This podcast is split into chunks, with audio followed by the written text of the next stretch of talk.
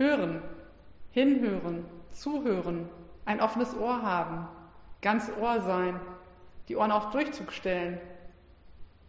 Es ist faszinierend, wie unser Gehör funktioniert, allein medizinisch gesehen. Und es ist faszinierend, wie unterschiedlich wir hören können, wie unterschiedlich wir etwas verstehen können, was wir hören und was uns entgeht, was wir nicht hören oder was wir nicht hören wollen. Das beste Beispiel sind da Kinder. Die können direkt neben dir oder vor dir stehen und du sprichst mit ihnen und du kriegst sogar eine Reaktion, dass sie sagen, hm, ja, und es passiert nichts. Und hinterher sagen sie, das hätte man nie gesagt. Komisch und auch frustrierend. Auf der anderen Seite sind die gleichen Kinder vielleicht 100 Meter weit entfernt im Garten und man flüstert etwas leise, was nicht für ihre Ohren bestimmt ist und das hören sie auf jeden Fall. Es gibt das Zuhören und das Zuhören wollen. Es gibt auch das Verstanden werden wollen und das Verstehen. Wie ist das in unserem Alltag? Hören wir dazu? Wird uns zugehört? In einem Lied hat Manfred Siebold diese Alltagserfahrung so ausgedrückt. Jeder fragt dich, wie es geht. Du trittst aus dem Haus auf die Straße und spürst, der Tag liegt dir jetzt schon im Magen. Du weißt, was du heute zu tun haben wirst. Du fürchtest die schwierigen Fragen. Wie geht's? grüßt dich einer und schaut dich kaum an, in eigene Sorgen verbissen. Jeder fragt dich, wie es geht, aber dann will eigentlich keiner es wissen. Im Bus siehst du vorn ein vertrautes Gesicht, halb hinter der Zeitung verborgen. Den triffst du hier immer. Er kommt von der Schicht und du nickst ihm zu. Guten Morgen. Wie geht es denn? sagt er, dabei blättert er um und liest sein Sportteil beflissen. Jeder fragt dich, wie es geht. Darum will eigentlich keiner es wissen. Man fragt es dich gleich bei der Tür zum Büro, beim Mittagstisch, über der Suppe. Am Telefon fragt man dich sowieso. Die Antwort ist eigentlich Schnuppe. Die Tränen, die du dir am Tage verkneifst, die weinst du des Nachts in die Kissen. Denn keiner von denen, die fragen, wie es geht, will es am Ende auch wissen. Und wehe, du antwortest ehrlich und sagst, dass dich manche Dinge gerade quälen. Wie wär's, wenn du sagtest, ach nett, dass du fragst, komm, setz dich und lass mich erzählen. Mir geht es zu Hause zurzeit gar nicht gut und auch im Beruf geht's bescheiden. Ich wette, dann greift er schon nach seinem Hut, denn so viel will er gar nicht wissen. Es muss ihn doch geben, den einen, der bleibt, Du wartest darauf schon seit Jahren, dass jemand dich fragt und dass er sich nicht sträubt, dann alles genau zu erfahren. Ob strahlend und gerade von Sorge befreit, ob traurig und innen zerrissen. Du könntest erzählen und er hörte zu und wollte von dir alles wissen. Ich denke, jeder von uns kennt solche oder ähnlichen Situationen.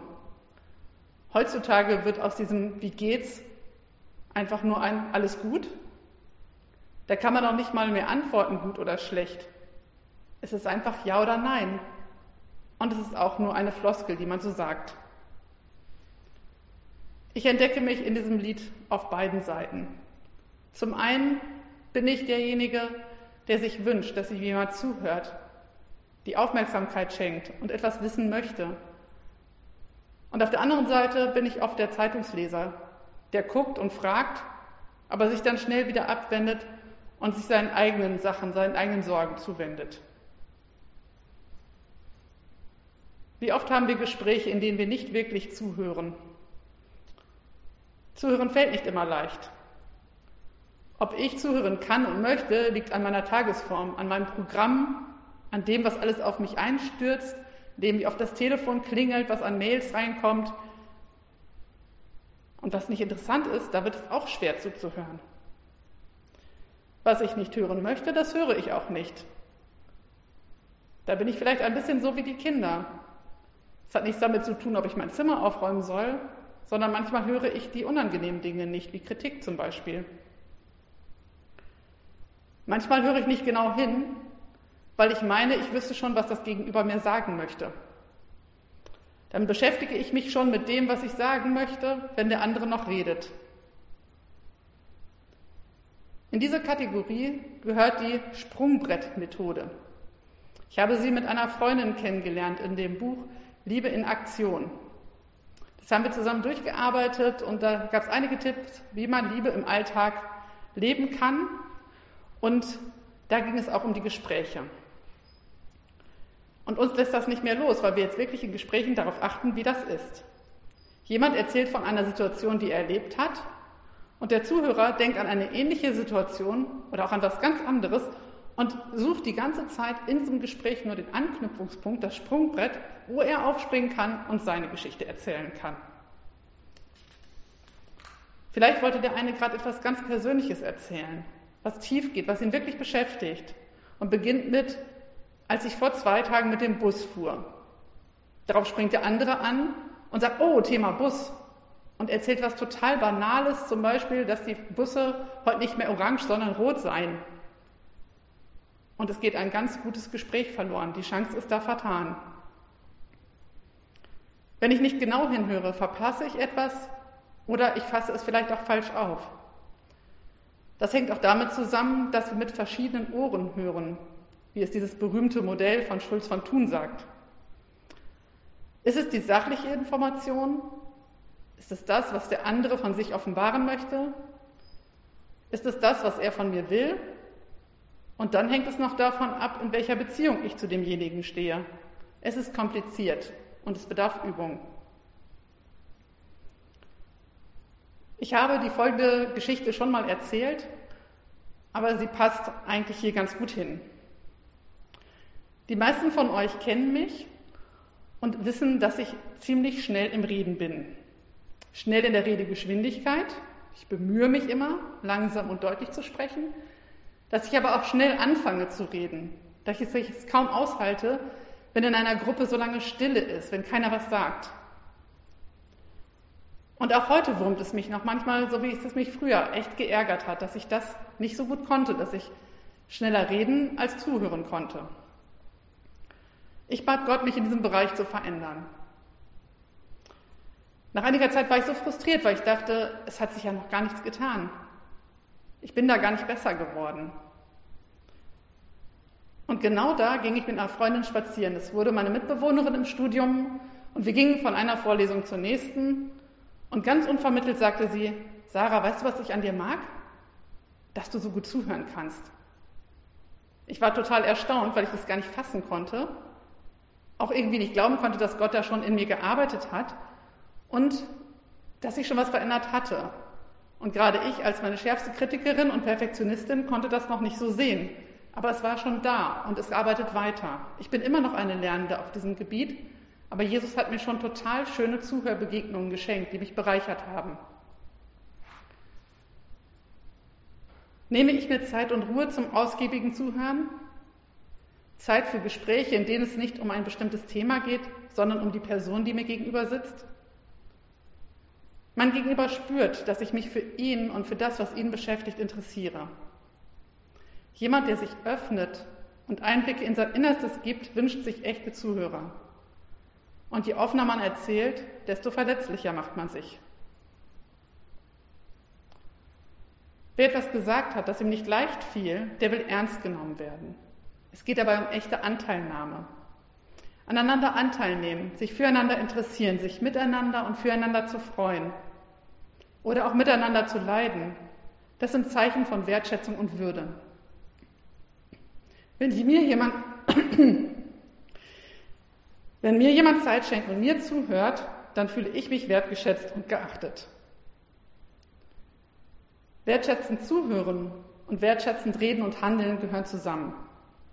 Das ist Teil unseres Jahresthemas, das wir immer mal wieder in unseren Gottesdiensten aufnehmen wollen, damit es uns, unsere Gemeinschaft unser Gemeindeleben durchdringt. Wir wollen bei diesem Thema auch immer wieder auf Jesus schauen und gucken, wie er das gelebt hat. Wie hat er darüber geredet? Wie hat er das wirklich gelebt? Wie hat Jesus den Leuten zugehört? Zuhören beginnt mit Stille. Jesus hatte mit ganz vielen unterschiedlichen Menschen in unterschiedlichen Situationen zu tun. Viele kamen, um ihm zuzuhören, und er hörte vielen zu. In den Evangelien wird berichtet, dass Jesus sich von Zeit zu Zeit in die Stille zurückzog, um mit Gott allein zu sein, um Gemeinschaft mit ihm zu haben, mit ihm zu reden, auf ihn zu hören. Das gab ihm neue Kraft für den Dienst. Wir stehen als Nachfolger in seinem Dienst. Wir sind seine Jünger. Und so denke ich und erlebe ich es auch, dass wir auch diesen Rückzug in die Stille brauchen, um neue Kraft und um diese Beziehung wieder zu festigen. In Jesaja 50, 4 und 5 heißt es, Gott der Herr hat mir die Zunge eines Jüngers gegeben, damit ich weiß, wie ich den Müden ermutigen kann. Morgen für morgen öffnet er mir das Ohr, damit ich höre, wie ein Jünger hört. Gott der Herr hat mir das Ohr geöffnet. Jochen Klepper hat diese Verse als Lied gedichtet. Das ist uns vielleicht fast allen bekannt. Er weckt mich alle Morgen, er weckt mir selbst das Ohr. Gott hält sich nicht verborgen, führt mir den Tag empor. Dass ich mit seinem Worte begrüßt das neue Licht. Schon an der Dämmerung Pforte ist er mir nah und spricht. Aus der Stille und aus der Begegnung mit Gott heraus werde ich sensibel für das, was er mir sagen möchte. Ich werde sensibel dafür, wie ich anderen begegnen kann. Und Gott schenkt mir echte Anteilnahme für meine Mitmenschen. In Sprüche 20, Vers 12 steht, ein hörendes Ohr und ein sehendes Auge, die macht beide der Herr. Er schenkt uns die offenen Augen, die den Nächsten sehen können. Er zeigt uns, was dran ist, wo wir hinhören sollen. Auch mitten in unserem Alltag, dann später an dem Trubel. Dann müssen wir nur unsere Antennen ausrichten und dann merken wir manchmal, wo Gott uns da etwas flüstert und sagt, hier, das ist der Moment, hak da mal nach, hör da mal zu, nimm dir die Zeit. Es gibt einen Moment, wo wir uns den Menschen zuwenden sollen. Und das ist ein zweiter Teil, den Jesus uns vormacht. Zuhören bedeutet Zuwendung. Jesus wendet sich den Menschen zu. Bei der blutflüssigen Frau zum Beispiel beschreibt Matthäus die Situation so. Da wandte sich Jesus um und sah sie und sprach, Sei getrost, meine Tochter, dein Glaube hat dir geholfen. Und die Frau wurde gesund zu derselben Stunde. Jesus wandte sich, drehte sich um und sah die Frau direkt an. Er nahm Augenkontakt mit ihr auf und schenkte ihr ungeteilte Aufmerksamkeit. Manche Menschen brauchen beim Erzählen und Zuhören nicht unbedingt den Augenkontakt. Den reicht es vielleicht, wenn man einen langen Spaziergang macht und währenddessen redet. Es gibt Menschen, die diesen Augenkontakt aber genau brauchen, die genau wissen, ich muss Auge in Auge mit dir gegenüber sitzen, weil sie sich sonst nicht ernst genommen fühlen. Das hat auch mit der eigenen Liebessprache zu tun, wie wir uns da verhalten. Gleich bleibt aber dieser Wunsch und das Bedürfnis, ernst genommen zu werden, dass sich jemand für mich interessiert. Und ich erlebe das immer schon, dass da schon ein großer Teil davon ist, Linderung und Besserung bringt, wenn man diese Zuwendung erfährt. In vielen Geschichten von Jesus zeigt sich das, dass er sich diesen Menschen zuwendet. Er kennt die Bedürfnisse und reagiert darauf. Er hört den Blinden rufen und nimmt Kontakt zu ihm auf. Er lässt die Kinder zu sich kommen und zeigt Interesse an ihnen, verbringt Zeit mit ihnen und gibt ihnen dadurch einen Wert, den sie zu der damaligen Zeit gar nicht hatten. Jesus erzählte Geschichten von Zuwendung, so wie die vom barmherzigen Samariter, den wir letzte Woche gehört haben. Zuwendung bedeutet, dass ich Interesse an meinem Gegenüber habe, an seinem Befinden, wie es ihm wirklich geht, was er denkt, was er fühlt. Zuwendung heißt, dass ich mich voll und ganz auf die Person einlasse. Und das braucht Zeit. Und das ist auch etwas, das wir bei Jesus lernen können. Zuhören bedeutet, Zeit zu schenken. Jesus nimmt sich Zeit für die Menschen. Er wendet sich ihnen zu, schenkt ihnen Aufmerksamkeit und Zeit. Er lässt die Menschen zu Wort kommen, obwohl er weiß, was sie fühlen und wie es ihnen geht, was sie wünschen. Er fragt den Blinden, was soll ich dir tun? Er nimmt sich viel Zeit für die Frau am Brunnen. Und er gibt ihr dadurch Wertschätzung, Würde und es kommt schließlich zu einer Lebenswendung. Faszinierend finde ich auch die Geschichte von den Emmaus-Jüngern. Jan hat sie uns im April so anschaulich erzählt, dass sie immer noch in meinem Kopf war und in der Vorbereitung musste ich so daran denken, wie diese trostlosen, hoffnungslosen Jünger dahin gingen und auf dem Weg waren. Die beiden erzählten miteinander. Sie hörten sich zu, sie klagten, dachten laut, haben einfach ausgetauscht, wie es ihnen ging. Das tut schon gut, das loszuwerden. Und es braucht Zeit, um Gefühle auch wirklich wahrzunehmen und in Worte fassen zu können.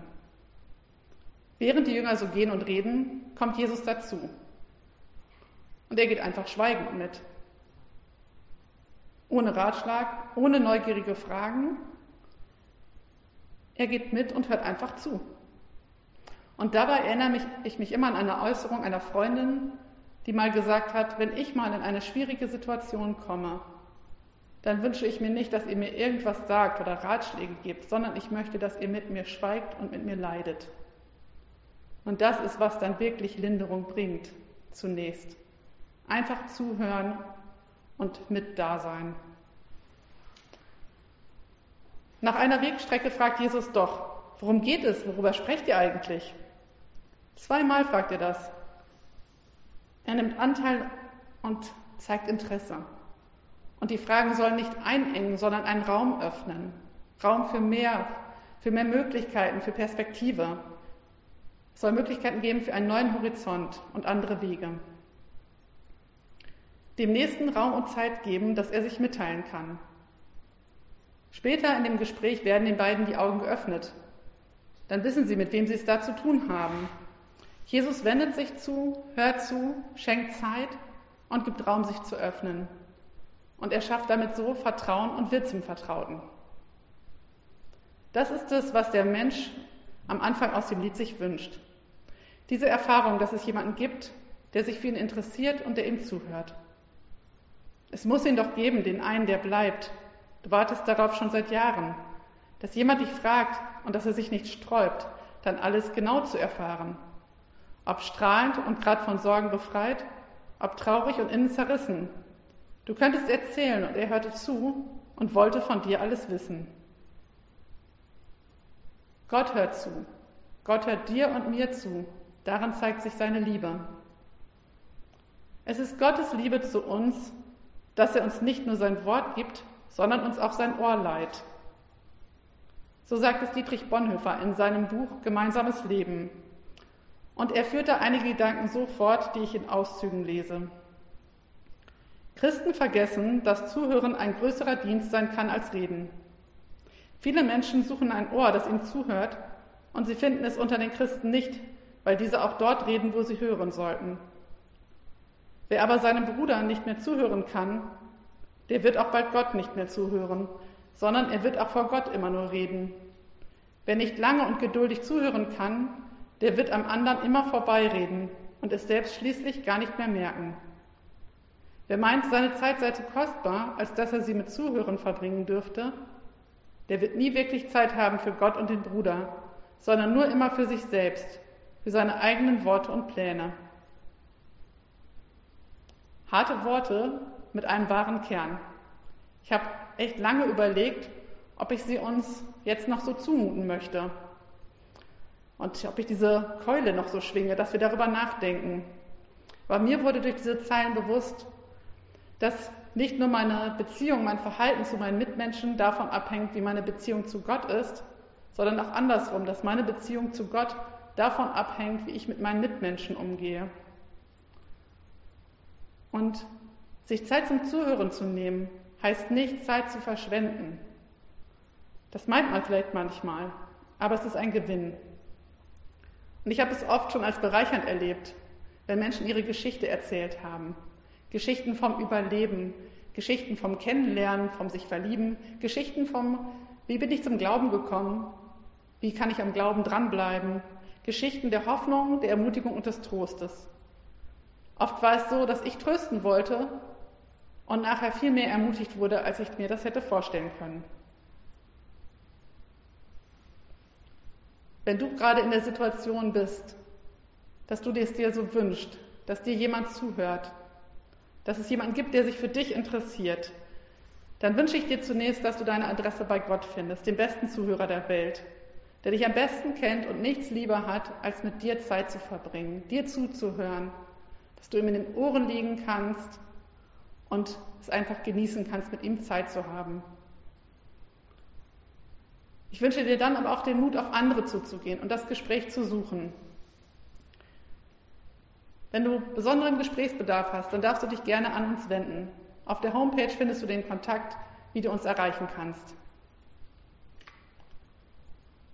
Wenn du dich in der Situation des Zeitunglesers oder einen von den anderen Menschen da wiederfindest oder irgendwo dazwischen, mit der Sehnsucht nach echten tiefen Gesprächen, aber auch mit dem Wunsch, ein guter Zuhörer zu werden, dann wünsche ich dir und mir, dass Gott, wie es in dem Jesaja-Wort heißt, uns immer wieder das Ohr weckt und öffnet, dass wir auf ihn hören und dass wir auf unsere Mitmenschen hören.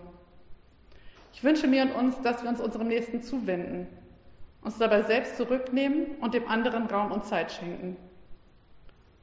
Ich wünsche uns, dass wir dabei echte Begegnungen haben, die unser Leben bereichern. Ich wünsche uns, dass wir einander zuhören, miteinander feiern und lachen, einander ermutigen, mitleiden und trösten und so als Wertschätzende und Wertgeschätzte das Leben in seiner ganzen Fülle genießen können. Und der Friede Gottes, der höher ist als unsere Vernunft, der halte unseren Verstand wach und unsere Hoffnung groß und stärke unsere Liebe.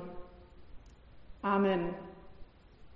Wir wollen jetzt eine Zeit haben der Anbetung, des Lobpreises, wo wir Gott mit unseren Liedern auch in den Ohren liegen können, aber ihn auch gleichzeitig feiern können.